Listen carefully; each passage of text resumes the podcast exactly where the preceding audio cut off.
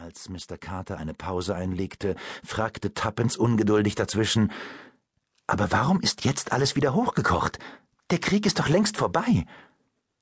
Erstmals verriet Mr. Carters Gesicht seine innere Anspannung. Nun, es scheint, dass dieses Dokument doch nicht vernichtet wurde, sondern dieser Tage wieder aus der Versenkung geholt werden soll.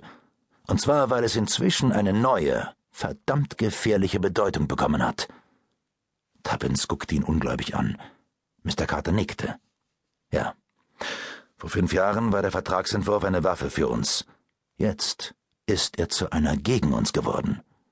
Die ganze Sache war ein Riesenfehler, und wenn der genaue Inhalt heute bekannt würde, wäre das eine Katastrophe.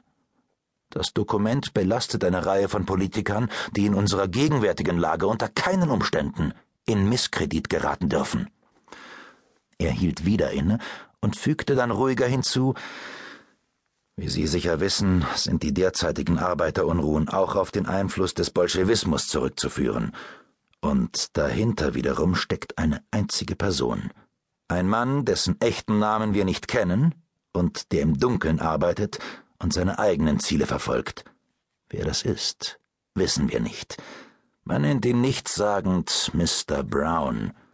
Fest steht allerdings eines. Er ist der gerissenste Verbrecher der Gegenwart, und dieser gefährliche Gegner kontrolliert eine exzellente Organisation.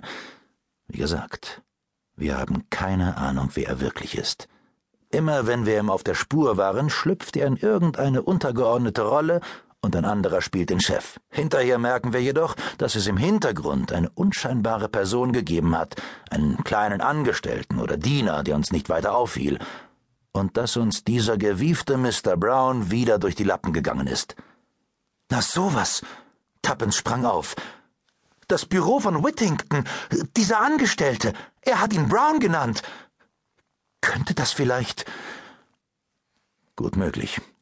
Können Sie ihn denn näher beschreiben? Ich habe ihn eigentlich kaum bemerkt. Er sah ganz normal aus, wie jeder andere auch. Mr. Carter seufzte müde.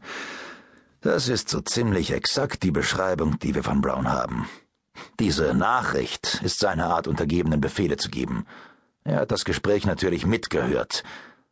Nach einer weiteren Pause fuhr Mr. Carter fort. Also, gehen wir noch einmal zum Anfang zurück. In dem Vertragsentwurf gibt es anscheinend irgendeinen geheimen Punkt, den wir noch nicht kennen. Die revolutionären Elemente haben